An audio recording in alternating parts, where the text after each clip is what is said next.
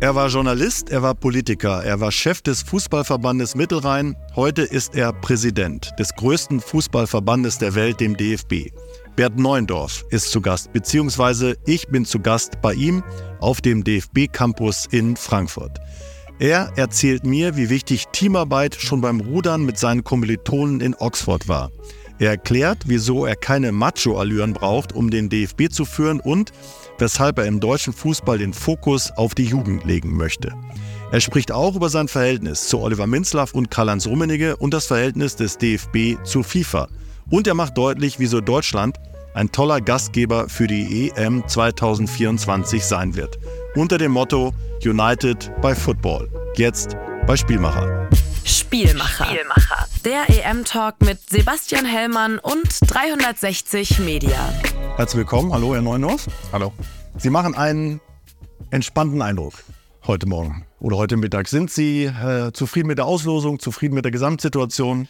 Zuerst mal bin ich äh, zufrieden, dass äh, das mit der Auslosung alles reibungslos geklappt hat. Das ist ja auch schon mal eine Visitenkarte, die man abgibt, äh, rein organisatorisch. Wie funktioniert das alles? Und ich glaube, das Feedback, äh, was man bekommen hat von den anderen Präsidenten, die ja alle da waren, alle ähm, europäischen Verbände und Kollegen, äh, die waren sehr angetan von, von der Elbphilharmonie von Hamburg, äh, von dem ganzen, äh, von der ganzen Veranstaltung. Also das war, glaube ich, schon mal sehr gelungen. Und äh, rein sportlich gesehen, äh, glaube ich, ist es toll, weil ich glaube auch die, die Mannschaften, die wir haben, ich freue mich besonders auf das Eröffnungsspiel. Es wird, glaube ich, sehr stimmungsvoll mit den Schotten. Ähm, die haben schon erklärt, dass ihr Land leer sein wird äh, während der Europameisterschaft. Also so viele Fans werden sie mitbringen. Die werden nicht alle Tickets kriegen, aber die Schotten werden feiern hier in Deutschland. Und das ist, äh, das ist, äh, glaube ich, ja das, was es ausmacht, dieses Turnier. Das ähm, United by Football ist das Motto dieser Europameisterschaft und das werden wir im Sommer erleben, ähm, wie viele Nationen und wie viele Fans hier kommen und darauf kann man sich freuen. Die Gruppe selber ähm, das ist, äh, glaube ich, jeder, der sich qualifiziert, ähm, äh, ist für mich äh, ähm, potenziell auch jemand, der weiterkommen kann. Wir haben das, äh, ich glaube, diese großen Unterschiede noch vor 10, 15 Jahren war es, glaube ich, auch in den Quali-Runden immer relativ klar, wer sich durchsetzt. Jetzt haben wir doch auch in der Quali einige Überraschungen erlebt. Wir haben Mannschaften, die zum ersten Mal dabei sind oder seit langer Zeit wieder dabei sind. Ähm, ich sag mal, Slowenien, Albanien, das sind äh, Teams, die man nicht unbedingt erwartet hätte. Äh, Ungarn als Gruppenerster, ähm, die in unserer Gruppe spielen. Also ich glaube, wir tun gut daran, niemanden zu unterschätzen. Und ja, alle kommen ja mit dem Ziel dahin, wenn man sich für so ein großes Turnier qualifiziert, äh, das Finale zu erreichen. Insofern ähm, ist es, glaube ich, äh, wird es sehr spannend und alle sind sehr ambitioniert. Das hat man gemerkt, äh, wenn man mit den anderen Präsidenten gesprochen hat.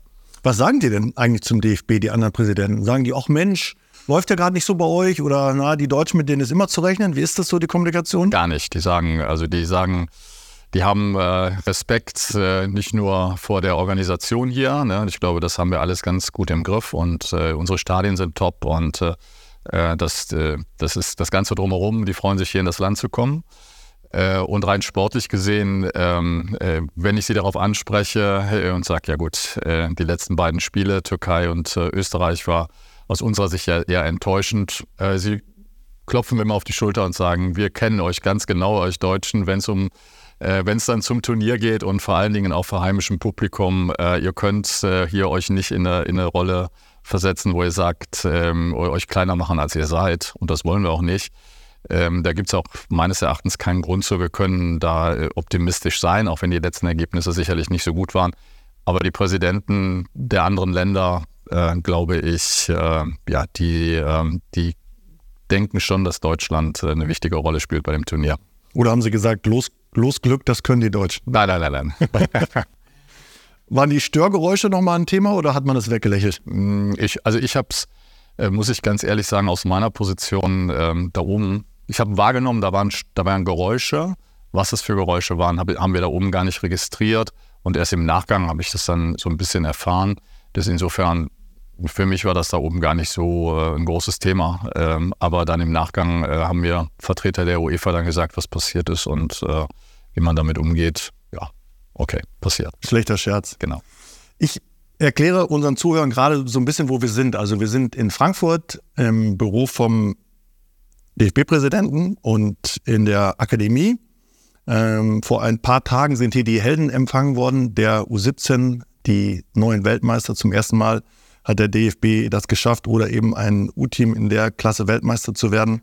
Und äh, über seinem Schreibtisch hängt ein historisches Bild vom Tivoli in Aachen, Aachen-Fan. Und äh, vielleicht können Sie uns kurz sagen, was, was ist das für ein Bild?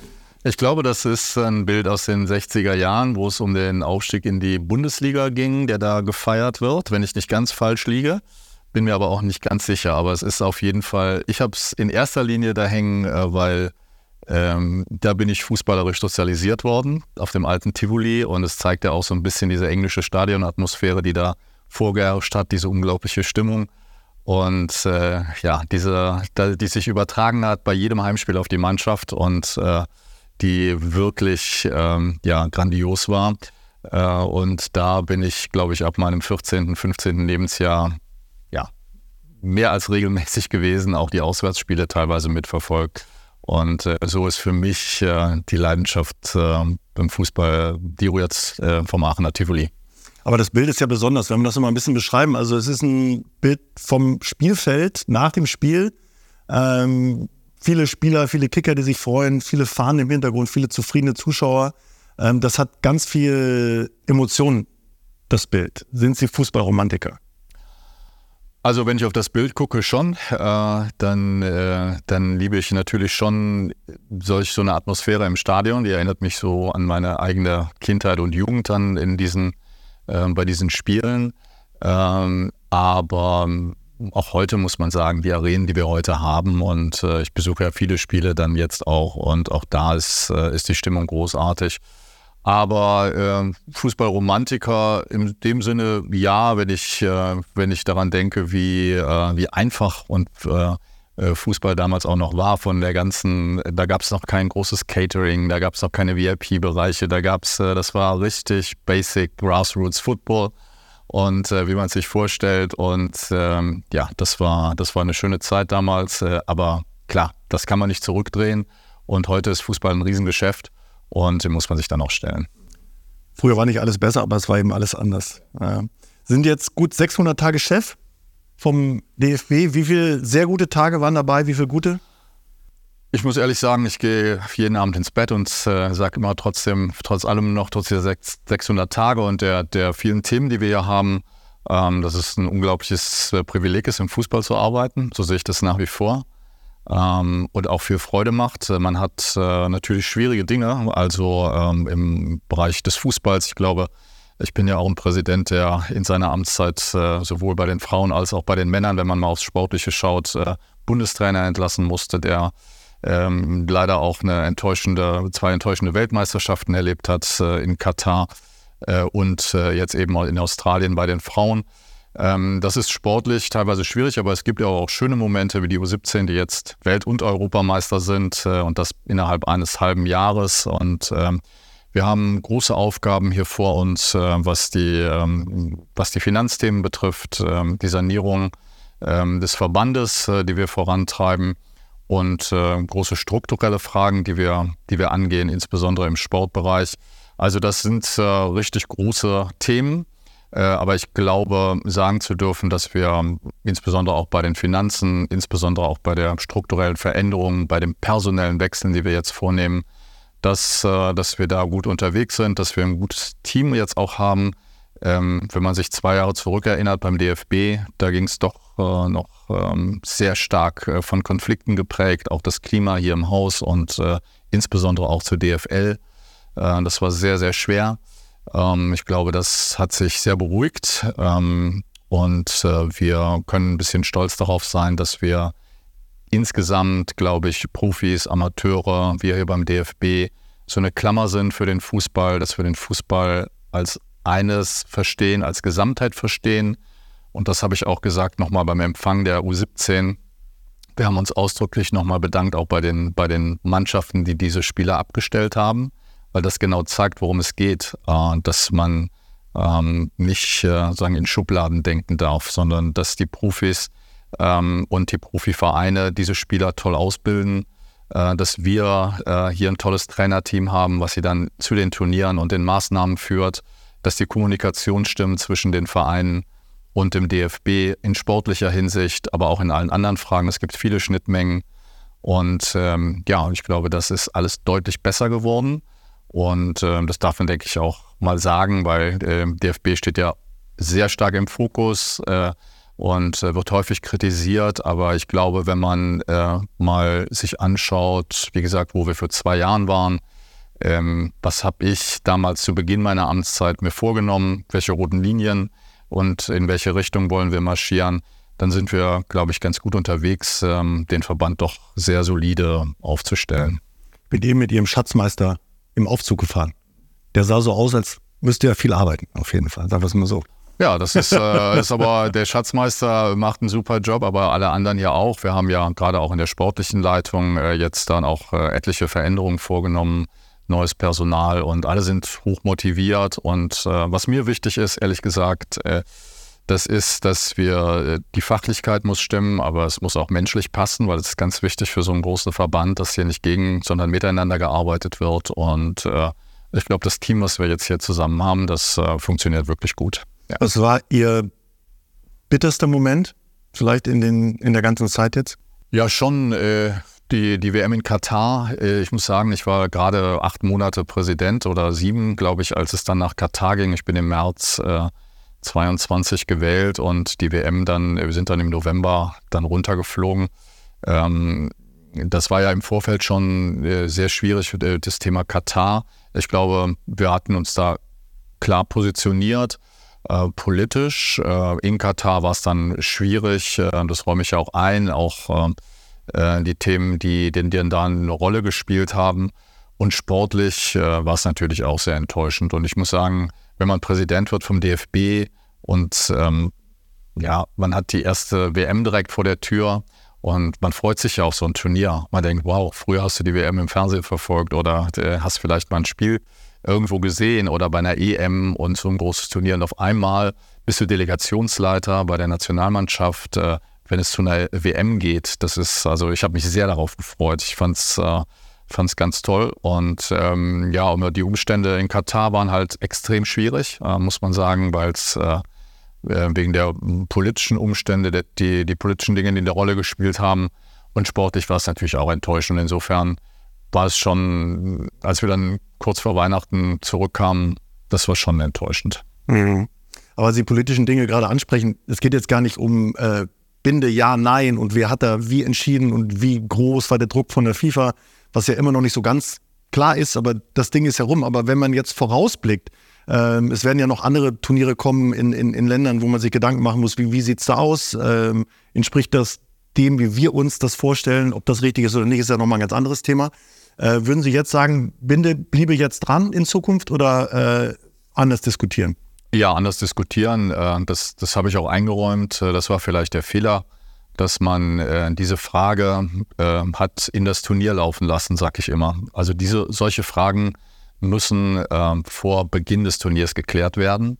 Ähm, das ist unterblieben. Wir hatten nicht damit gerechnet, dass die FIFA uns am Ende des Tages, und es waren ja nicht nur der DFB, was ja wird ja auch oft etwas verkürzt dargestellt, es waren ja mehrere europäische Verbände, die in derselben Situation waren wie wir, auch große äh, Nationen wie Holland und äh, Belgien oder äh, und, äh, und äh, England vor allem. Und ähm, dass, äh, dass wir gesagt haben, ja, wir, wir glauben einfach, einfach nicht so wirklich, dass die FIFA uns mit, mit sportlichen Sanktionen droht, wenn wir die Binde anziehen.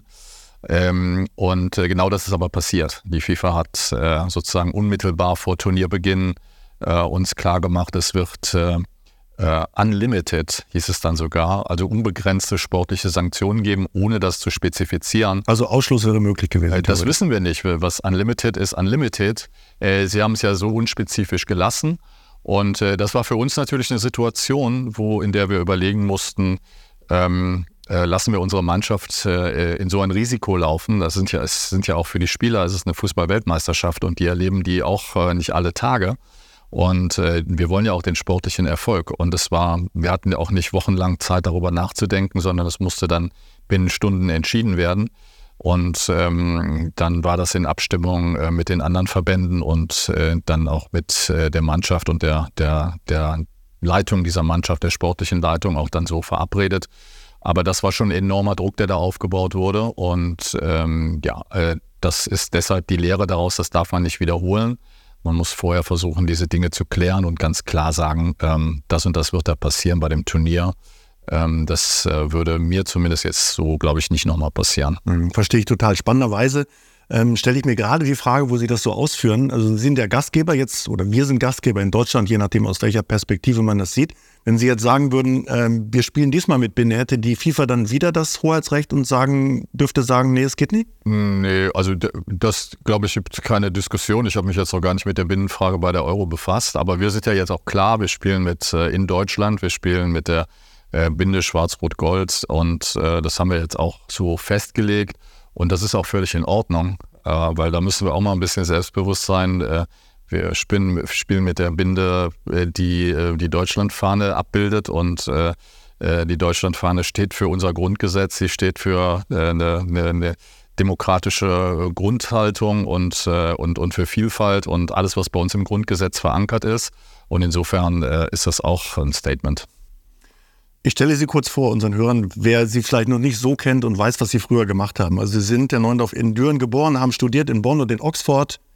Äh, eine Uni mit fünf Millionen Büchern, also eine unglaublich historisch aufgeladene Universität, waren Journalist, haben später für die SPD gearbeitet, äh, waren auch Landesgeschäftsführer, ähm, früher auch gekickt als Linksaußen, dann am Knie verletzt und äh, dann nicht mehr weitermachen können und was ich festgestellt habe im Rahmen äh, der Vorbereitung, man weiß eigentlich so wenig über sie. Also man weiß, dass sie studiert haben, aber so war so das Ganze drumherum. Sind sie gerudert in Oxford zum Beispiel? Ja, ja? das bin ich. Das äh, gehört definitiv dazu, sonst ist man ein Stück weit auch äh, nicht Teil der, des Colleges, an dem man ist. Und äh, äh ich habe vorher in der Tat äh, nie gerudert, aber so ging es ja einigen Kommilitonen, die damals da waren, die neu dahin kamen und ja, das, äh, das ist ein unglaublich äh, schönes Erlebnis äh, gewesen, weil ich erinnere mich, wir hatten ein Boot mit acht Leuten und natürlich und einem Steuermann.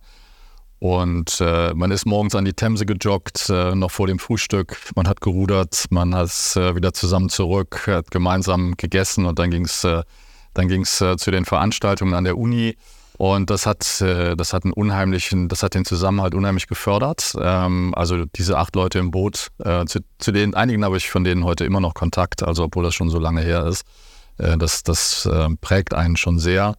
Und ähm, ich muss sagen, überhaupt diese Idee, die da sehr gelebt wird, das ist nicht nur das Rudern, es sind auch andere Sportarten. Ähm, ähm, dieser Zusammenhang von Körper und Geist und dieser, dieser Wechselmechanismus, dass man, ähm, wenn man sich bewegt, äh, ähm, dass man dann auch zu, zu besseren geistigen Leistungen in der Lage ist, das wird da sehr stark äh, gefördert und gelebt und äh, das Rudern gehört eben dazu. Mir hat das sehr viel Spaß gemacht da. Also man lernt sicherlich viel über Teamgeist und Mannschaftsgeist, haben Sie gerade schon gesagt. Also Rudern kann man nur im Einklang.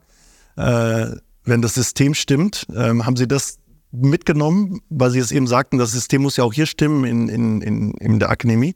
Ja, es ist natürlich, äh, sagen wir mal, wenn alle acht äh, Ruder gleichzeitig ins Wasser müssen, das ist am Anfang schwierig, äh, koordinativ, aber es wird, es funktioniert dann eben mit, mit entsprechender Anleitung und äh, äh, ja, es ist, äh, wenn einer sozusagen aus der Reihe fällt und das, das Ruder nicht rechtzeitig ins Wasser kommt oder falsch aufgesetzt wird, dann dann verliert man Zeit oder auf jeden Fall äh, wird es dann unangenehm. Und das, ähm, ja, das ist äh, wie, wie überall. Also ich habe es ja eben schon beschrieben hier für das Haus, dass man auch gucken muss, äh, wen holt man sich hier ins Haus und. Was sind das, was sind das äh, für Menschen, die, hat man die gleichen Vorstellungen, die gleichen Ideen. Und da geht es auch nicht immer nur um Namen oder um, um Dinge, sondern da muss die, ja, dann muss auch die Persönlichkeit stimmen und das ist mir persönlich ganz wichtig. Ich habe verschiedene verantwortungsvolle Positionen gehabt und ähm, es ist neben der Fachlichkeit auch immer so ein bisschen die, die persönliche und die menschliche Dimension, die für mich sehr wichtig ist äh, und wie harmonieren wir als Team.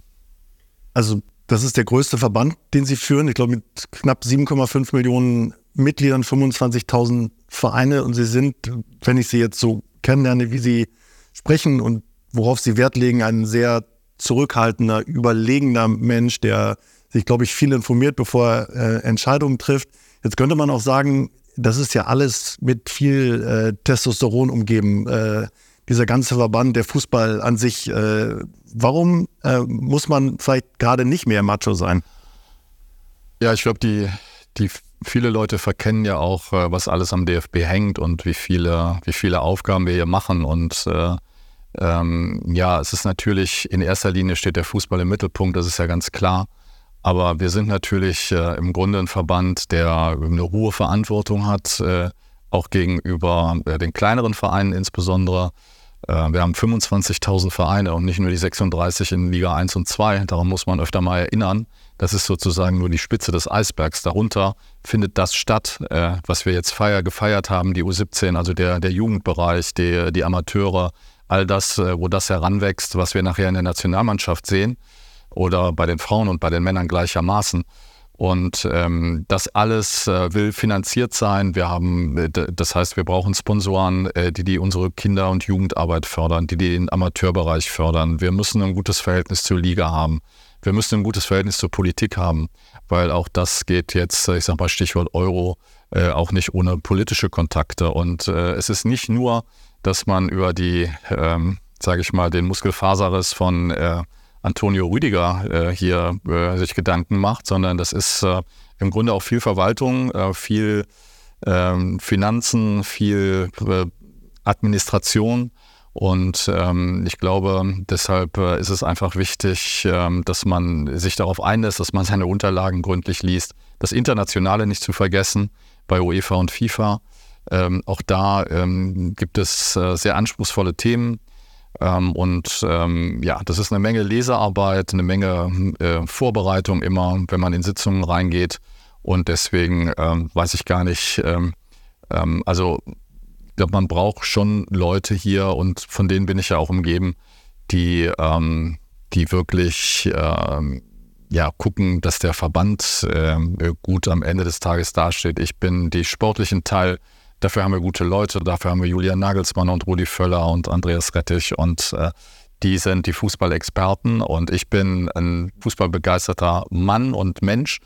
Ähm, aber wir haben da unsere Fachlichkeit dafür und äh, ich stehe halt insgesamt in der Verantwortung, diesen Riesenverband, wie Sie ja richtig sagen, äh, verantwortungsvoll zu führen. Und das äh, bedeutet nicht, dass ich äh, mich äh, bei sportlichen Dingen oder bei anderen Sachen permanent in den Vordergrund spielen muss. Ich muss dafür sorgen, dass hier, ähm, ja, dass wir da auch in 10 oder 15 oder in 20 Jahren die Möglichkeiten haben, alles, äh, was wir im Fußball machen wollen, finanzieren zu können, leisten zu können, weiterhin gute Nationalspielerinnen und Nationalspieler äh, hervorzubringen über eine gute Jugendarbeit. Äh, so das äh, ist vielleicht ein Riesen, von dem Riesenstrauß, der hier liegt, ähm, äh, einfach mal ein kleiner Überblick. Und ähm, ich wüsste nicht, ähm, wie man das mit Macho-Allüren äh, hinbekommen sollte.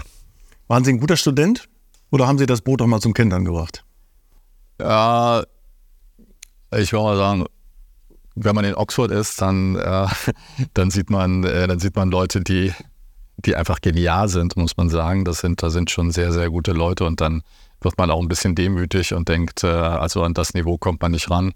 Äh, ich habe gerne, gerne gelernt, gerne gearbeitet. Mein Studium hat mir Spaß gemacht. Ich bin, wie gesagt, äh, Historiker, habe Geschichte studiert und äh, ich finde das immer noch faszinierend. Komme jetzt weniger dazu, natürlich da sowas zu lesen. Aber immer, wenn ich über irgendwo bin, ich schaue mir immer äh, historische Gebäude an oder Museen oder sonst was. Das mache ich schon sehr gerne. Aber die Zeit ist jetzt eben sehr knapp.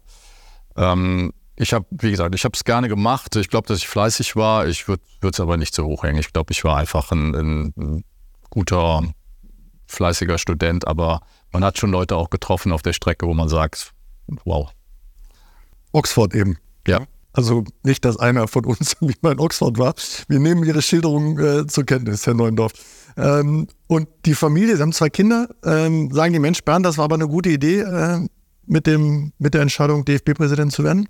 Die sind äh, letztlich äh, entspannt die, sind, die, die haben ihr eigenes Leben, die führen ihr eigenes Leben und äh, verfolgen das natürlich jetzt ein bisschen mehr, äh, äh, was im Fußball passiert. Und äh, ja, aber im Grunde ist es, äh, ja, wir haben ein sehr gutes, sehr enges Verhältnis mit, mit Kids und äh, ja, das ist eigentlich schön.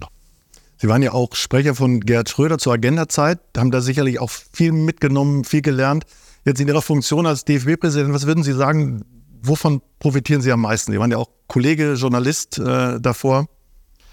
Ich glaube, alles ist so ein bisschen hilfreich gewesen. Also man weiß, ähm, also direkt nach dem Studium habe ich angefangen, in der Tat als Journalist zu arbeiten. Ähm, ich äh, habe bei einer Agentur angefangen, bei Reuters damals. Ähm, das fand ich sehr hilfreich, bei, bei einer Agentur zu sein. Ähm, hilft einem, da muss man schnell und präzise sein bei einer Agentur. Äh, das habe ich da sehr gut gelernt. Ähm, glaube ich, äh, das war, hat mich sehr geprägt, muss ich sagen, diese Zeit, auch journalistisch.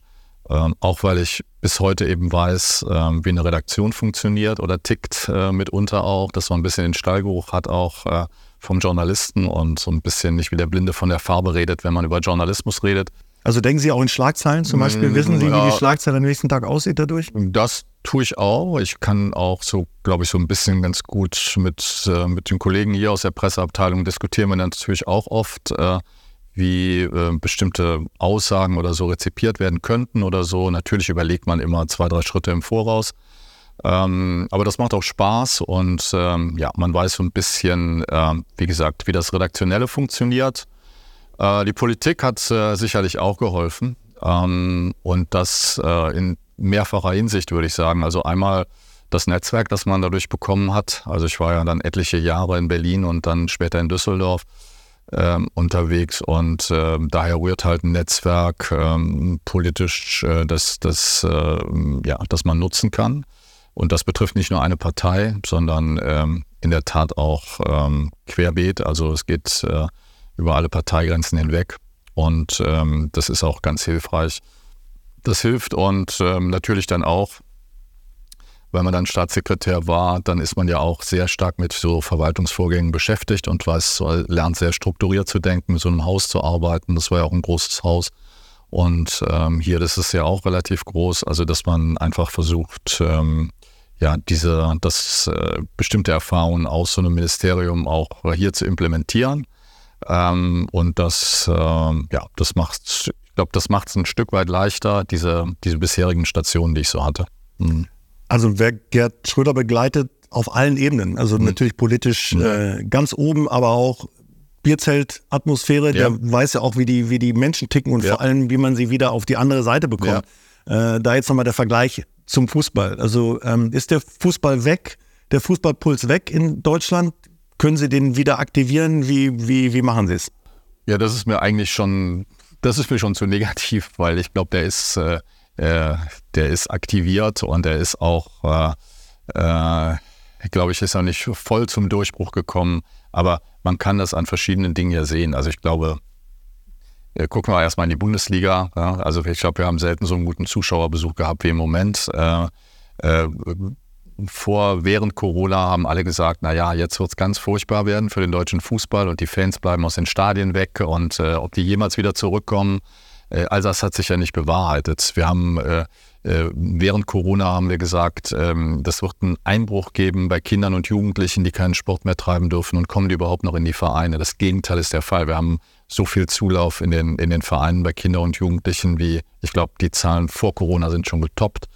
Ähm, so, wir haben, ähm, wenn man mit Blick auf die Euro, ähm, Ticketbestellungen, erste Runde, 20-fache Überzeichnung der, der Ticketbestellung. Also wir hatten 20, hätten 20 Mal mehr Tickets verkaufen können, als auf dem Markt waren. Ich glaube, das setzt sich jetzt nahtlos fort in der zweiten Runde. Ähm, das zeigt, die Leute wollen, wollen ja auch bei dem Turnier dabei sein, sie wollen bei der Bundesliga dabei sein und äh, freuen sich auf den Fußball. Ich glaube, mir ist da zu viel Negativität drin. Ähm, wir sollten einfach, äh, wenn wir auch in andere Länder gucken, äh, wie die Zuschauerzahlen hier sind. Das ist phänomenal.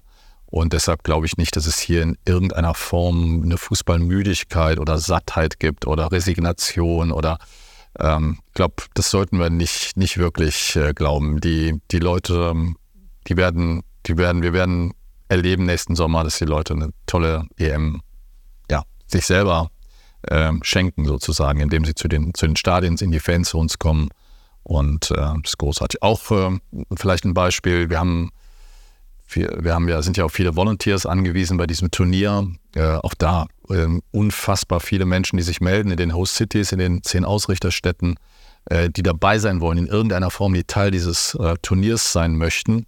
Und äh, auch das belegt eigentlich nur, ähm, dass Vorfreude da ist. Sie haben ja Julian Nagelsmann verpflichtet. Ähm, der hat jetzt noch die Spiele im März und dann vielleicht noch zwei, drei Vorbereitungsspiele, die noch dazwischen gelegt werden und dann muss es ja funktionieren. Was kann Julian Nagelsmann leisten bis zum, bis zum ersten Anpfiff gegen Schottland? Also äh, ich, ich gebe Julian Nagelsmann ja keine Ratschläge. Ich habe ja eben schon gesagt, er ist, äh, er ist der absolute Experte. Ähm, ich habe die Gespräche geführt äh, mit ihm, mit Rudi Völler gemeinsam. Das ist ja auch wichtig, dass man jemanden an der Seite hat, der dann wirklich auch Nationalspieler war, Weltmeister war, der weiß, äh, wie, wie es funktioniert. Ähm, aber ich habe natürlich ähm, einen Blick auch äh, natürlich für, für einen Menschen und für eine Person. Und so wie er, wie ich ihn erlebt habe, ist, dass er unglaublich äh, akribisch ist, dass er unglaublich motiviert ist äh, vor dieser, dass ihn, glaube ich, die letzten beiden Spiele selber massiv geärgert haben, weil er diesen enormen Ehrgeiz hat. Und ähm, ja, weil er, äh, wenn man ihn von Fußball reden hört, wenn man mal zusammensitzt, so wie wir jetzt, dann äh, merkt man sozusagen dieses Feuer, was da ist und äh, diese Begeisterung und äh, dieses Turnier äh, erfolgreich zu gestalten. Und äh, ich glaube, das ist deshalb, wie gesagt, ich muss ihm nicht sagen, was er zu tun hat, auf oder neben dem Feld, das weiß er selber am besten, aber dass er alles dafür tun wird und alles gibt, was in seiner Macht steht, dass wir dieses Turnier toll bestreiten. Da, da mache ich drei Ausrufezeichen hinter. Waren Sie auch enttäuscht vom letzten Auftritt der Nationalmannschaft, weil Sie es gerade angesprochen haben? Ja, ich glaube, gegen die, gegen die Türkei, äh, da, da hatte ich äh, schon das Gefühl, dass wir das Spiel hätten gewinnen können. Dann kam dieser unglückliche Elfmeter, äh, der ja ein bisschen fragwürdig auch sicherlich war. Und dann fiel das 3 zu 2. Ich glaube, wir waren eigentlich drauf und dran, auch äh, äh, selber das dritte Tor zu schießen äh, in der Phase und äh, dann kam dieses unglückliche Tor. Das ist halt manchmal so im Fußball, da denkt man, na gut, das war jetzt ähm, eher Pech, das hätten wir auch äh, gewinnen können. Österreich war schon ein bisschen anderes Spiel, also da glaube ich, war die erste Halbzeit schon enttäuschend. Ähm, und dann in der zweiten Halbzeit fand ich dafür, dass wir dann noch zu zehn waren, äh, über weite Strecken, ähm, haben sie es eigentlich ganz gut gemacht äh, und, und äh, war, sahen für meine Begriffe ein bisschen stabiler aus, aber natürlich war es insgesamt eine Enttäuschung, dieses Spiel und äh, auch hier, ähm, das muss ich ja auch gar nicht wiederholen, das, das weiß das Trainerteam ja auch selber und die werden alles tun, dass, äh, dass so ein Auftritt sich dann auch nicht wiederholt, da bin ich sicher. Wie eng ist der Austausch mit Julian Nagelsmann? Ja, wir sind, wir sehen uns bei den Maßnahmen natürlich. Also was, was wirklich gut war, war, dass wir die zehn Tage zusammen in den USA waren. Das hat nochmal so äh, über die, die Gespräche, die wir vor seinem Engagement hatten, äh, hinaus nochmal so dazu geführt, dass man, dass man sich eben ein bisschen besser kennenlernt. Dann sitzt man am Tisch äh, mittags und, und abends und isst zusammen und äh, ähm, mit, mit Rudi Völler, ähm, Rettich, äh, Nagelsmann und ich. Und das ist so, man erfährt persönlich ein bisschen mehr, man erfährt äh, einfach so ein bisschen, wie er denkt und äh, was er, äh, was sie im Training gemacht haben an dem Tag, wie sie, wie sie in das Spiel reingehen, was bevorsteht. Ähm, ja, und das ist, äh, da ist schon eine gewisse Nähe dann entstanden. Ich war froh, dass wir die zehn Tage da hatten und nicht nur drei oder vier, wie jetzt äh, bei der letzten Maßnahme. Äh, aber das führte dann auch dazu, dass man ja, sich dann noch ein Stück weiter besser kennenlernt, mehr vertraut. Ähm, und ich glaube, wir haben über diesen Zeitraum eine ganz gute Vertrauensbasis haben. Ja. Mhm. Er hatte jetzt bei der Auslosung auch gesagt, es gibt so einen, wird einen Umbruch geben, man wird sich viele äh, Gedanken machen. Können Sie uns da ein bisschen mehr erzählen oder ist das in seinem Kopf erstmal und dann? Genau. Ja, das kann ich, das kann ich in der Tat nicht. Ich habe auch nicht direkt angerufen, habe gesagt, was erzählst du da oder wen nominierst du jetzt? Oder äh, nee, ich glaube, dass, dass äh, wir sollten ihm jetzt äh, die Zeit geben, das alles ordentlich vorzubereiten. Und äh, ich habe äh, äh, nochmal, ich äh, glaube, dass er die richtigen Schlüsse aus den, aus den letzten Spielen zieht. Äh, ich weiß nicht, äh, welche, äh, welche Maßnahmen er jetzt konkret ergreift, aber er wird sicherlich, äh, sicherlich reagieren. Mhm. Ähm, jetzt ist es ja, glaube ich, so geplant, dass also wir uns alle wünschen, dass es eine tolle Europameisterschaft wird. Also erstmal, dass alle, die hier hinkommen, sich wohlfühlen in Deutschland. Das ist ja Punkt eins, dass wir schöne Spiele sehen, sichere Fußballspiele, das ist ja auch mal ein Aspekt, ähm, der mitschwingt, äh, jetzt gerade in dieser Zeit. Und dann sieht es ja im Moment so aus, als müssten sie sich dann schon wieder einen neuen äh, Bundestrainer suchen? Sie sind ja ein strategisch denkender Mensch. Wie, wie weit denken Sie im Voraus?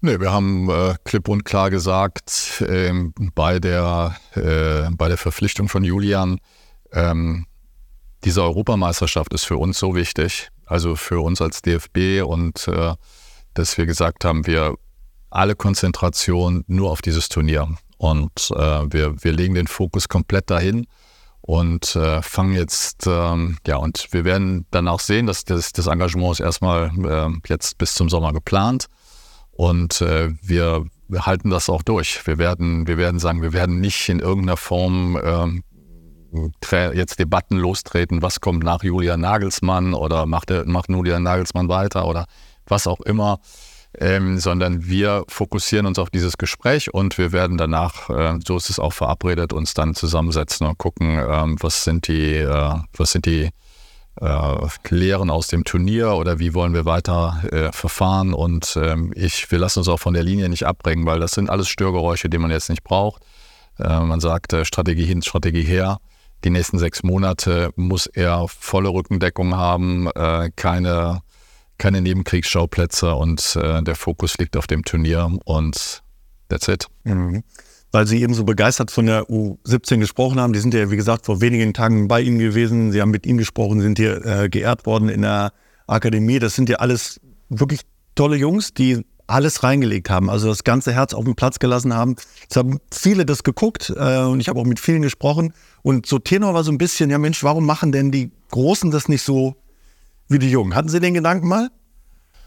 Hm, ja, ich, ich nochmal, ich, ich glaube, äh, das ist ja auch ein Unterschied, ob wir von einer Turniersituation reden, in der die Jungs jetzt drin waren, ähm, oder die Spiele, die wir jetzt gerade mit der A-Nationalmannschaft betreiben. Ich glaube, ein Turnier im eigenen Land, äh, das erweckt automatisch Emotionen und äh, deshalb bin ich sehr zuversichtlich, wenn wir in dieses in diesen Turniermodus reinkommen gegen die Schotten, wird man das sehen spätestens, äh, dass die ähm, dass diese Leidenschaft und diese Hingabe, muss man sagen, äh, äh, letztlich auch diese Nervenstärke, die sie gezeigt haben äh, über diese ganzen Spiele hinweg, die U17, dass wir die hier auch sehen werden, bin ich äh, zutiefst von überzeugt, äh, dass wir jetzt ein Wintermärchen hatten äh, und äh, vielleicht dann auch die Wiederholung des Sommermärchens dann im nächsten Sommer. Aber das war auf jeden Fall ähm, insgesamt tut es dem Fußball gut, dass die, dass die dieses Turnier gewonnen haben, weil, ähm, weil wir auch mal so ein bisschen wegkommen von der China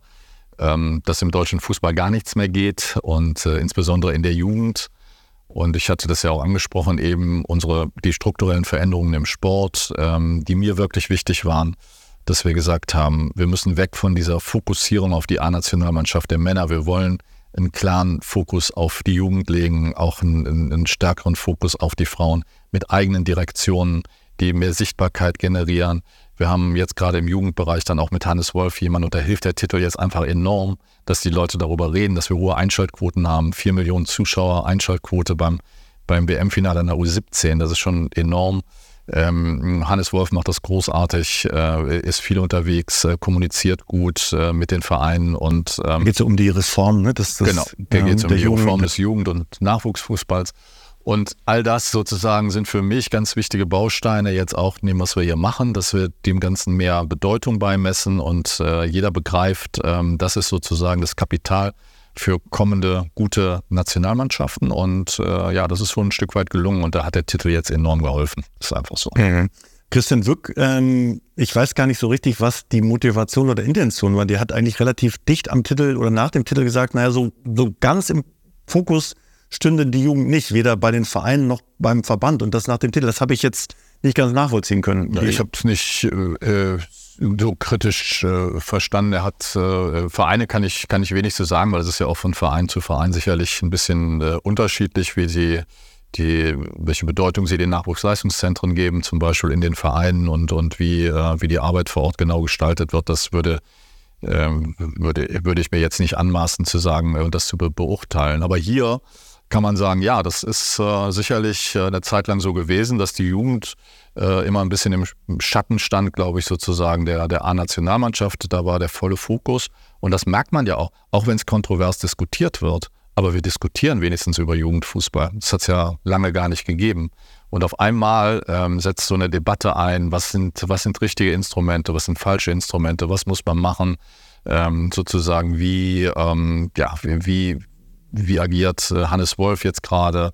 Wir haben tolle Jugendtrainer, ich meine, muss auch Sandro Wagner, der jetzt aus dem Bereich in die A-Mannschaft gekommen ist. Wir haben Hanno Balic, das sind äh, die Bender-Zwillinge.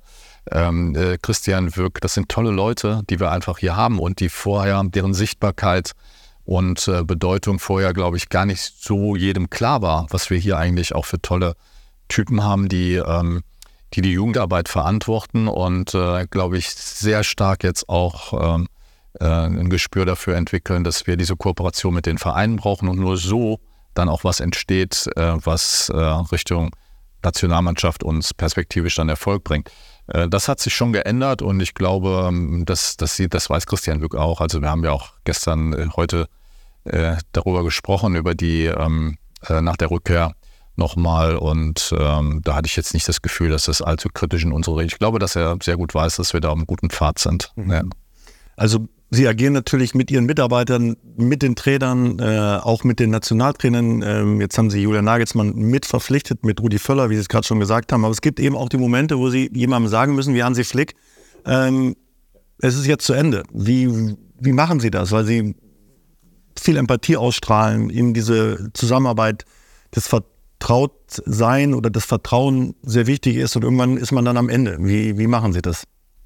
Ja, das ist so und äh, vielleicht, das ist dann umso schwerer, weil, äh, weil ich sag erstmal, äh, Hansi, Hansi Flick halt ein toller Mensch ist. Also wir haben uns auch gut verstanden und, und äh, viel auch gesprochen. Wir waren auch gemeinsam ja unterwegs äh, auf Reisen und ähm, äh, ich fand es äh, äh, vom, vom, vom Menschlichen her immer sehr, sehr angenehm. Äh, ich glaube, das war auch sehr anständig. Und ähm, es war ja dann so, dass ähm, wir diese Länderspiele hatten im Sommer, die wenig erfolgreich waren gegen Polen, Kolumbien, die Ukraine, die drei Spiele. Und, ähm, und wo dann gesagt wurde, ja gut, das wurde ja auch eingeräumt seitens der sportlichen Leitung. Und dann gesagt wurde, ja, aber wir, wir haben auch, äh, wir werden die nötigen Konsequenzen ziehen. Und bei der nächsten Maßnahme gegen Japan und Frankreich werdet ihr die Mannschaft sehen, die äh, dann bei der Euro erfolgreich sein soll. Und, ähm, und dann war, und dann kam diese 4 zu 1 Niederlage gegen Japan und das war natürlich, dann hat man dann auch keine Argumente mehr. Dann muss man auch sagen, ja, es ist wahrscheinlich doch äh, äh, richtig und wichtig, hier einen neuen Impuls zu setzen. Und äh, diese Entscheidung ist dann auch äh, bei uns gereift, also nicht nur bei mir alleine, sondern dann auch mit, in Rücksprache mit Rudi natürlich vor allem, ähm, dass wir diesen Schritt gehen müssen. Ja, und diese Gespräche sind natürlich nicht schön. Ähm, ich sag mal, ähm, ich habe danach auch erst gehört äh, und begriffen, dass ich, glaube ich, der erste Präsident bin, der einen Bundestrainer entlässt. Das hat es, glaube ich, vorher noch nie gegeben. Und ähm, insofern ähm, äh, ist, es, äh, ist es schon auch ein Novum für den Verband. Haben Sie denn gekämpft mit sich oder auch für Hansi Flick gekämpft? Ja, nochmal, wir haben, wir haben nach dem Japan-Spiel abends noch sehr, sehr lange zusammengesessen und gesagt, was ist, was ist jetzt richtig. Und ähm, äh, die Frage auch, ob man mitten in einer Maßnahme, die ja aus zwei Spielen bestand, ob man vor dem Frankreich-Spiel also den Trainer schon wechselt oder, oder nicht. Das war die erste Diskussion, die wir da geführt haben, aber sind dann doch zu dem Ergebnis gekommen, dass wir jetzt diesen klaren Schnitt äh, brauchen. Und ähm, ja, ich glaube, ich habe nicht, ich war mir schon relativ klar nach dem Japan-Spiel, dass es äh, ähm, da muss ich nicht mehr so wirklich mehr kämpfen, weil ich glaube, da brauchte, da war mir schon klar, wir brauchen jetzt einen neuen, irgendeinen neuen Impuls. Und der ist ja dann auch gekommen. Aber einfach war es nicht und das Gespräch mit Hansi war aber trotzdem, wie ich finde, ähm, sehr manierlich, sehr anständig. Und ähm, ja, das ist äh, nichts, äh, glaube ich, wo ähm, dann irgendwie was hängen bleibt, äh, sondern das war aus meiner Sicht ein sehr professionelle und, und auch ähm, gute, gutes Gespräch. Wir waren ja das letzte Mal mit Björn Gulden zusammen, der Adidas-Chef, äh, ein Norweger. Da gibt es den Optimismus qua Geburt mit dazu, glaube ich. Äh, also ein unheimlich sympathischer Mensch in jedem Fall. Und ähm, der sagt, wir nörgeln ein bisschen zu viel äh, in Deutschland. Würden Sie das unterstreichen oder äh, ist es mal so, mal so? Also ich würde nicht sagen, wir nörgeln zu viel. Mir ist es halt mal, mir ist es zu viel Achterbahn so manchmal ein bisschen. Ne? Wenn, äh, wenn äh, ich erinnere mich, äh, wir waren mit Julian in, in den USA, hatten die zwei Spiele und alle haben, haben gesagt, wow, und jetzt geht's bergauf und äh, ja, das deutsche Team und endlich, äh, äh, ja, endlich können wir alles Mögliche erkennen, was gut ist in der Mannschaft und wir bestreiten eine erfolgreiche EM. Und dann hm, kommen zwei Spiele, die nicht so gut sind, äh, zugegebenermaßen. Und dann ist äh, aber auch direkt wieder zappenduster. Also das ist schon immer so eine Achterbahnfahrt und ähm, äh, wo die Amplituden dann extrem ausschlagen, ne? nach oben, nach unten. Und das ist so, äh, wo ich mir manchmal wünsche, dass man so ein bisschen Maß und Mitte behält und sagt, okay, es ist aber nicht, es ist nicht immer alles gut, aber es ist nicht auch immer alles schlecht und dass man das Positive natürlich rausarbeitet und sagt, okay, worauf können wir aufbauen, was ist, äh, was ist das, was wir stärken müssen, äh, äh, anstatt uns selber immer äh, sozusagen äh, in Grund und Boden zu, zu reden oder zu schreiben. Das, äh, das ist schon auffällig, diese, diese extremen Ausschläge, die man hat. Ja. Er hat uns auch eine Frage mit auf den Weg gegeben. Wir bitten ja immer den ähm, einen Gast dem nächsten etwas äh, äh, zu fragen. Ähm, unser nächster Gast ist übrigens Oliver Bierhoff. Vielleicht, äh, wenn Sie da schon mal so im Hinterkopf äh, ein bisschen drüber nachdenken, was Ihre Frage an Oliver Bierhoff sein könnte. Äh, Björn Gulden fragt Sie oder den DFB, wann, wann klappt es denn jetzt endlich mit dem neuen Vertrag, sozusagen mit einem kleinen Schmunzeln, weil das Adidas und DFB ja äh, traditionell schon so lange zusammengehören. Ja, erstmal freut mich, dass Björn äh, mit der Zusammenarbeit offenbar zufrieden ist und fragt, wann, äh, das sind wir übrigens auch. Es ist äh, in der Tat eine lang gewachsene Partnerschaft, die wir mit, äh, mit Adidas haben. Und ähm, wenn er uns entsprechende Signale gibt, dann nehmen wir die gerne auf. Äh, nee, im Ernst, wir werden äh, mit Adidas, der Vertrag läuft ja noch bis äh, 26 mit, mit denen und wir haben uns vorgenommen, äh, ab dem nächsten Jahr dann in die Gespräche einzusteigen, wie es dann weitergehen kann. Ähm, ja, aber nochmal, die äh, Zusammenarbeit ist äh, von unserer Seite und ich glaube auch von Björn, den ich ja jetzt auch schon mehrfach getroffen habe, ähm, ja, sehr, sehr angenehm, sehr äh, zufriedenstellend aus unserer Sicht. Und Ihre Frage an Oliver Bierhoff?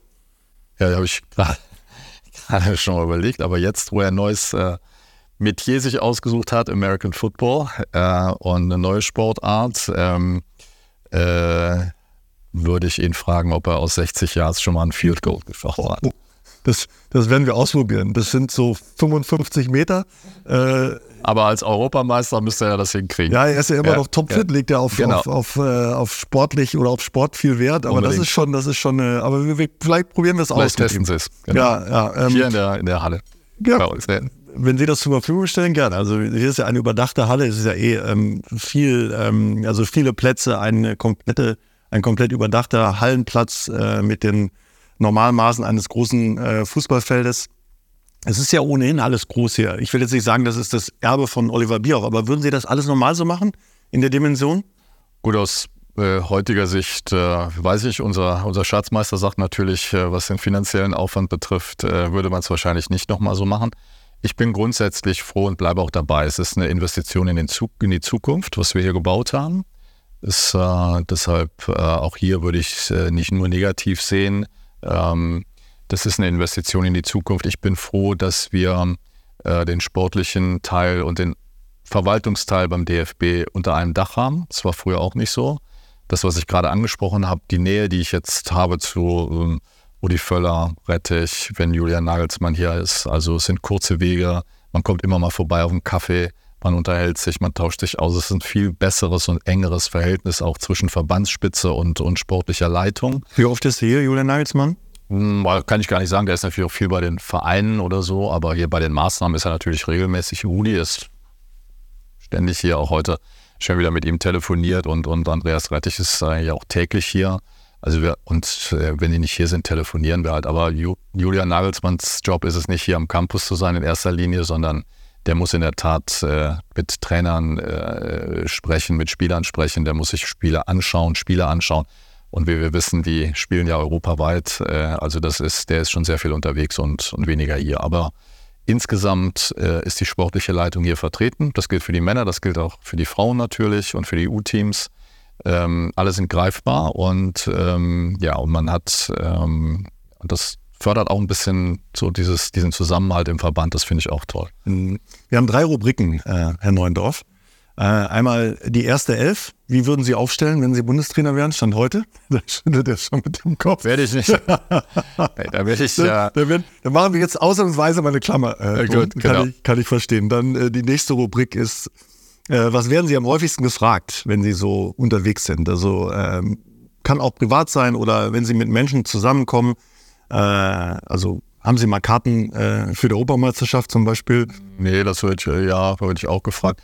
Aber äh, die, die, Frage haben Sie selber eigentlich auch schon gestellt, nämlich ähm, was äh, äh, äh macht das noch Spaß oder, oder äh, was haben Sie sich da angetan oder irgendwie sowas? Und das kann ich wirklich eigentlich immer aus vollstem Herzen bejahen. Und äh, Leute gucken dann manchmal ein bisschen ungläubig, aber nee, es ist wirklich ehrlich gesagt, ähm, so eine Chance, die hat man auch vielleicht einmal im Leben und ähm, ja, dann für, für das arbeiten zu dürfen, wie gesagt, wofür mein Leben lang eigentlich schon das Herz schlägt für den Fußball, das erfinde ich als Privileg. Mhm. Oder wo kaufen Sie Ihre Brille zum Beispiel? Das ist ja mein großes Thema in den Medien. Also wie ist Julian Nagelsmann angezogen? Ja, was macht die Brille ja. auf dem Kopf von, von Bernd Neuendorf? Ist schon, schon irre, was alles so äh, diskutiert wird. Die ne? Brille ist... Ähm, ähm, ich meine, Sie können sich alte Fotos von mir angucken, die, äh, da habe ich das auch schon immer so getragen. Es ist, äh, viele unterstellen ja ein Marketing-Gag oder sonst irgendwie was, da ist es wirklich nicht aber ähm, äh, wird wahrscheinlich auch nicht so stark auffallen, wenn ich Haare hätte. Ähm, aber äh, so oft wie man aufs, aufs, Handy gucken muss oder irgendwas lesen muss, mal schnell oder irgendwas, Aktenunterlagen, ist es halt nervig, wenn ich ständig nach meiner Brille suchen müsste. Also äh, ganz normales, äh, ganz normaler Vorgang und äh, ist auch keine Designerbrille, es sind ganz normale Lesebrillen und ähm, ja, also mache ich kein großes Aufhebens drum.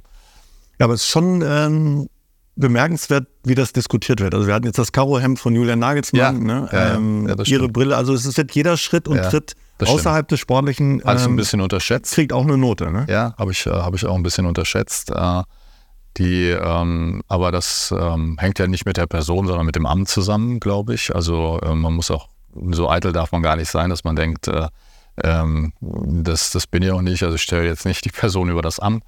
Äh, das ist, ähm, ja, das habe ich schon begriffen, ähm, die Bedeutung des Amtes. Also bei vielen Menschen, die ähm, ähm, auch in der Politik, dass man durchaus, ähm, ja, sagt, okay, das ist ein wichtiger und großer Verband und dass man auch sehr schnell natürlich Termine hat, dass man, dass man gehört wird, dass man, dass die Anliegen, die wir vortragen, dass es ernst genommen wird. Ähm, und äh, da merkt man dann schon ein bisschen doch die, die Größe und die Wucht, äh, die der Fußball in Deutschland hat und damit letztlich auch der DFB und natürlich auch der DFB-Präsident. Aber nochmal, ähm, wir versuchen das, ähm, wir versuchen wirklich demütig zu sein und das, das alles so zu machen, dass äh, dass wir uns nicht oder ich mich zumindest auch nicht zu sehr in den Vordergrund drücke. Dass das mit der Brille jetzt passiert ist, war mit Sicherheit keine Absicht, ja. Und wir sprechen auch immer über Schlagzeilen. Also welche Schlagzeilen äh, haben Sie am meisten genervt zuletzt oder gestört oder geärgert ähm, sozusagen? Also ähm ja, es gibt, äh, immer so ein paar Sachen, die einen, die einen ein bisschen ärgern. Ähm, es gibt aber auch Sachen, die, die einen dann freuen. Ich habe äh, äh ich, ich ärgere mich ein bisschen dann, wenn, wenn Leute uns oder dem DFB oder mir persönlich äh, äh, unterstellen, äh, gerade auch wenn es äh, um, um, Themen wie Katar oder Saudi-Arabien geht, äh, dass wir keinen moralischen Kompass hätten, dass wir ähm, die Werte des DFB verraten. Also was habe ich schon gelesen. Das finde ich, äh, finde ich nicht ganz richtig, weil wir machen uns ja wirklich so viele Gedanken auch über diese politischen Themen was die Leute ja vielleicht auch ein bisschen unterschätzen. Vor 10, 15 Jahren hat das nicht so eine große Rolle gespielt, aber der DFB wird immer adressiert. Äh, alles, was in der Welt passiert. Äh, ich darf nur sagen, also äh, der Überfall und der, der Hamas auf, auf Israel, ähm, dieses schreckliche Ereignis, 7. Oktober, das ist, ähm, da wird äh, natürlich die Politik äh, befragt, aber eben auch der DFB. Wie ist eure Haltung dazu? ähm, äh, Russland-Ukraine-Krieg, äh, Thema Saudi-Arabien. Äh, wir werden all diese Fragen und wir müssen uns, wir müssen dann dazu eine Meinung bilden, wir müssen uns verhalten. Deshalb schadet auch so ein bisschen politischer Background dann eben nicht. Ähm, es ist eben, wie gesagt, nicht nur die Wade von irgendwem, sondern man muss sich mit diesen Themen auseinandersetzen und auch nicht nur den Sportteil der Zeitung lesen, sondern, sondern gucken, was passiert um einen herum und ist es für uns in irgendeiner Form relevant. Und, ähm, und diese Themen, ich, ich will einfach, dass äh, die Menschen schon verstehen, dass wir hier so unterwegs sind, dass wir uns mit all diesen Themen sehr, sehr intensiv auseinandersetzen, dass wir nichts leichtfertig machen und über den Tisch ähm, irgendeine Aussage treffen, gerade wenn es um solche sensiblen Themen geht. Und dass wir, ähm, ja, dass wir dann, wenn wir eine Position erarbeitet haben, die kann man teilen oder nicht. Aber ich glaube, äh, grundsätzlich uns vorzuwerfen, wir würden ja verantwortungslos handeln oder leichtfertig oder ähm, äh, Werte verraten oder was auch immer. Ich glaube, das, das, äh, das, das hat mich schon ein bisschen gestört. Teilweise muss, musste man das lesen und das äh, fand ich, ähm, fand ich schon übertrieben, weil wir uns wirklich, und die Welt ist kompliziert, wir müssen uns äh, sehr differenziert mit Dingen auseinandersetzen. Das tun wir auch. Mhm. Und Fußball soll ja etwas sein, auf das man sich freuen kann. Gerade in der Zeit ist es ja für die Menschen, das ist einfach so, vielleicht ist es Klischee, vielleicht ist es ein bisschen zu viel Romantik, aber wenn die den Fußball schauen, sollen sie halt Lust haben auf das, was da äh, passiert. Eine Schlagzeile war ja auch, die Taskforce löst sich auf. Jetzt ist nur noch eine Ein-Mann-Taskforce. Sie sind ein überlegter Mensch, äh, haben Andreas Rettich dazugeholt. Wussten Sie schon, was da auf Sie zukommt mit Oliver Minster von Karl-Heinz Rummenigge? Äh, die Taskforce gibt es gar nicht mehr, also keine Ein-Mann-Taskforce mehr. Das habe ich bei ich der dachte, Matthias Sammer auch. Äh, nee, nee, nee, nee, nee, da. Nein. Ähm, ich glaube, äh, ich glaube, dass ähm, zunächst mal will ich sagen, ich habe mit, mit Oliver Minzlaff, äh, auch den habe ich heute Morgen noch kurz getroffen.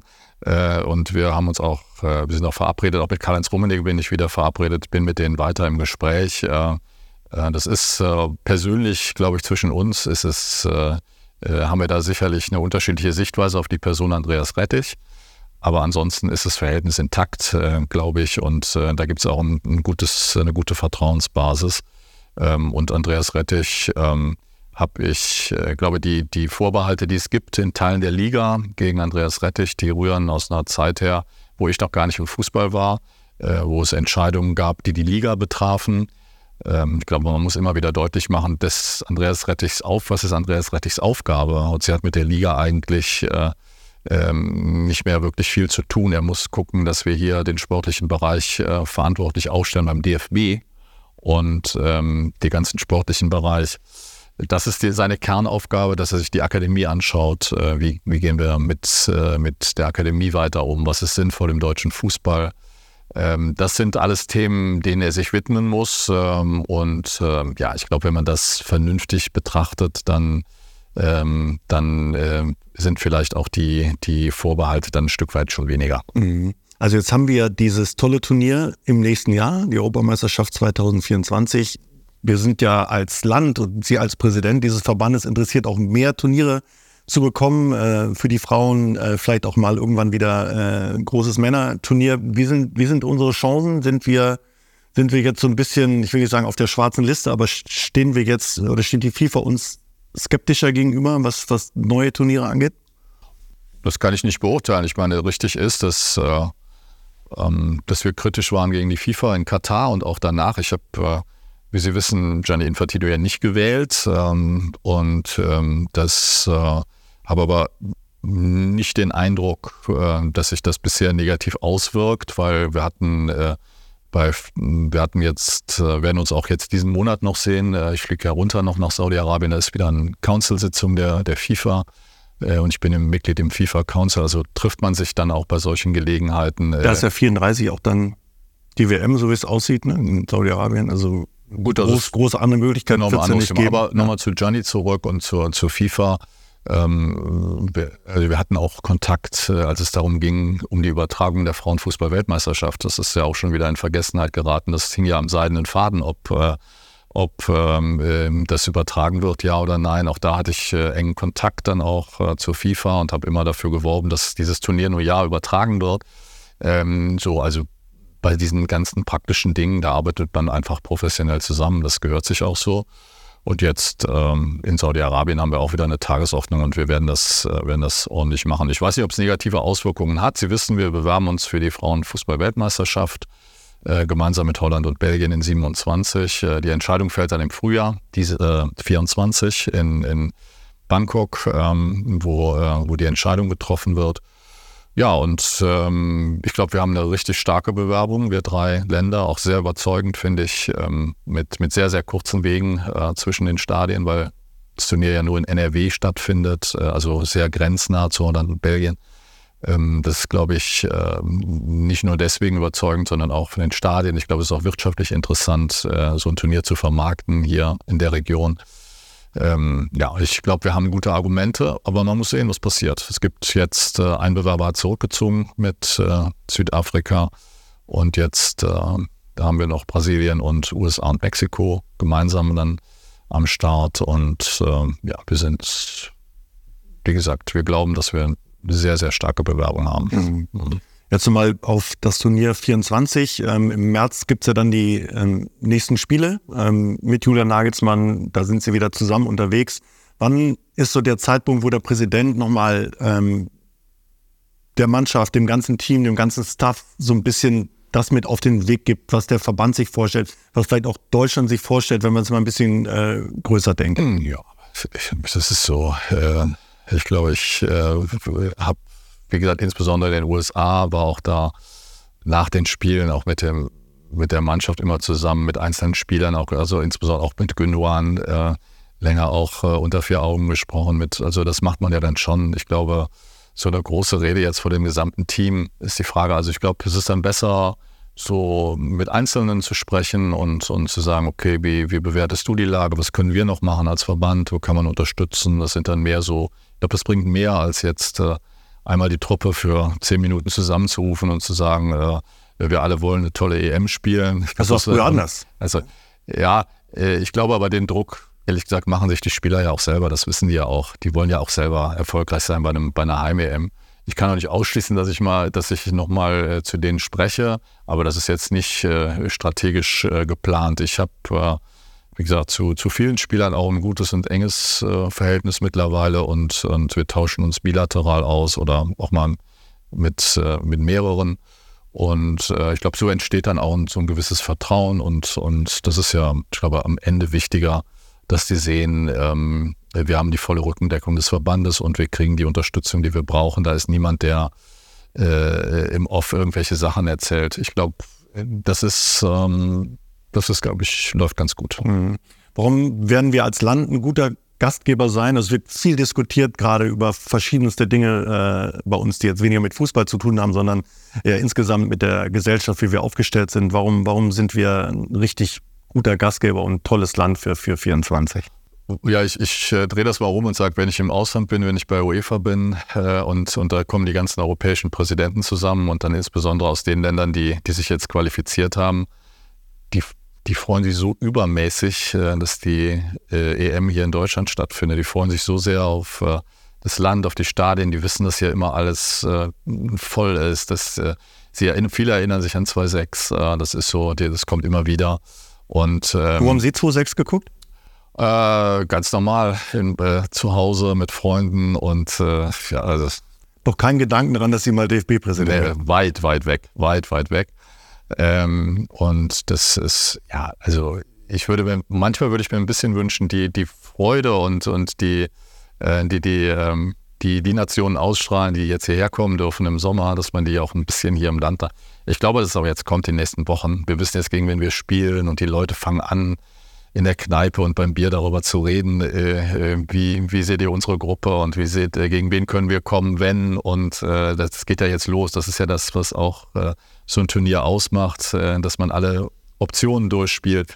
Und ja, das ist, ich glaube, insgesamt können wir aber auch stolz sein über diese Infrastruktur, die wir haben. Ich meine, auch muss man auch in andere große Länder mal gucken in Europa, die haben nicht zehn solcher Top-Stadien und, und das ist, ähm, die, wie die Infrastruktur hier ist, äh, wie kommt man von A nach B mit Flieger, mit Zügen, mit allem. Alles und das wissen die anderen Nationen auch zu schätzen, das Ganze drumherum, neben dem Fußballerischen. Ähm, tolle Städte, muss man ja auch sagen. Die freuen sich einfach hierher zu kommen und äh, hoffen auf gutes Wetter, wie wir, wie wir es 2.6 dann eben auch hatten. Und Sie haben Lust persönlich auf eine Wiederwahl 25? Das entscheide ja nicht ich, Gott sei Dank. Das entscheidet ja der, der, äh, der DFB-Bundestag. Also das ist, das ist noch zwei Jahre hin erstmal. Und da stehen noch viele, viele, viele Dinge an. Ich, äh, ehrlich gesagt, äh, versuche den Job hier so gut zu machen, wie es geht. Und am Ende wird man gucken, ähm, kriegt man den Zuspruch. Letztes Mal hatte ich einen Gegenkandidaten. Ähm, das war auch zum ersten Mal in der Geschichte des DFB, dass das stattgefunden hat. Da habe ich mich durchgesetzt, auch mit vielen Stimmen der Liga, was mich auch gefreut hat, weil ich viele Gespräche ja auch mit den Verantwortlichen in der, in der Bundesliga, in der zweiten Liga hatte. Und das hat sich jetzt eigentlich auch äh, so ähm, verfestigt, dass ich glaube, da auch ein gutes Vertrauensverhältnis zu vielen großen Clubs zu haben.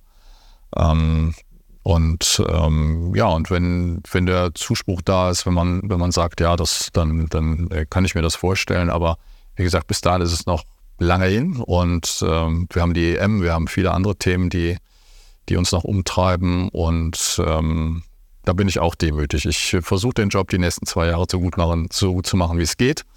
Und dann guckt man, ähm, ob es weitergehen kann oder nicht. Als allerletztes bedanke mich jetzt schon mal für äh, die Zeit in Neuendorf. Wenn Sie sich noch einmal zurückversetzen, äh, als Sie Journalist waren und auch Schlagzeilen gemacht haben oder die mitbetreut haben, was würden Sie jetzt so als positive Schlagzeile vielleicht Richtung EM denken? Was, was, was würde drüber stehen über dem, über dem Turnier?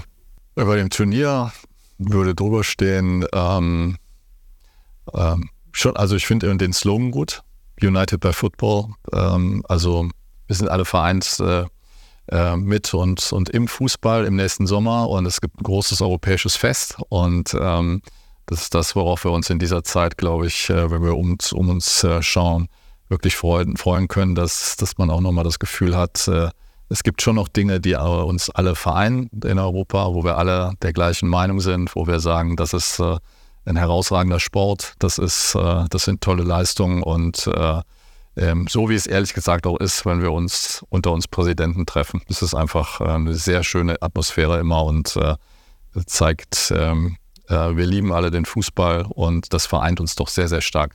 Das ist die Kraft des Fußballs und deswegen wäre meine Zeile, ja, lass uns äh, uns auf den nächsten Sommer freuen und äh, dieses europäische Fest feiern.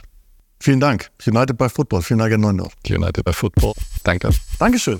Das war Spielmacher. Spielmacher. Der EM-Talk mit Sebastian Hellmann. Eine Produktion von 360 Media. Neue Folgen gibt es alle zwei Wochen donnerstags. Überall, wo es Podcasts gibt. Ich dachte ja, wir machen einen Podcast zusammen, Joko, und dann ähm, hängen wir einfach ab, einmal die Woche, unterhalten uns ein bisschen lustige Alltagsbeobachtung, manchmal politisches ja. Take, dies, das, Feierabend. Was stattdessen passiert, ich muss Sport machen. Naja, Scheiße. Auf eine gewisse Art und Weise ist es aber auch abhängend. Ne? ja gut, ähm, das ist aber so, so eine Entwicklung, die man natürlich nicht kommen sieht, wenn man einen Podcast beginnt, wo man aber, wenn man einen Podcast hat, wie wir beide, der jeden Donnerstag erscheint, äh, und Sunset Club heißt, sehr dankbar darüber ist, dass zum Beispiel ein Gast wie Kai Pflaume sagt, hast du nicht Bock auf eine Klimmzug-Challenge? Ja, und jetzt mache ich seit zweieinhalb Monaten, trainiere ich Klimmzüge. Bald ist es soweit. Die große Auflösung, habe ich es geschafft, einen Klimmzug zu schaffen. Also habe ich es geschafft, ihn zu schaffen. Und die Laune ist im Keller bei mir, außer natürlich, wenn wir uns unterhalten miteinander. Aber den Rest der Zeit, den ich nicht mit dir Podcast mache, mache ich ja Sport. Ja, äh, schaltet doch einfach ein und hört rein. Wir würden uns sehr freuen. Und wenn es euch nicht gefällt, sagt bitte keinem.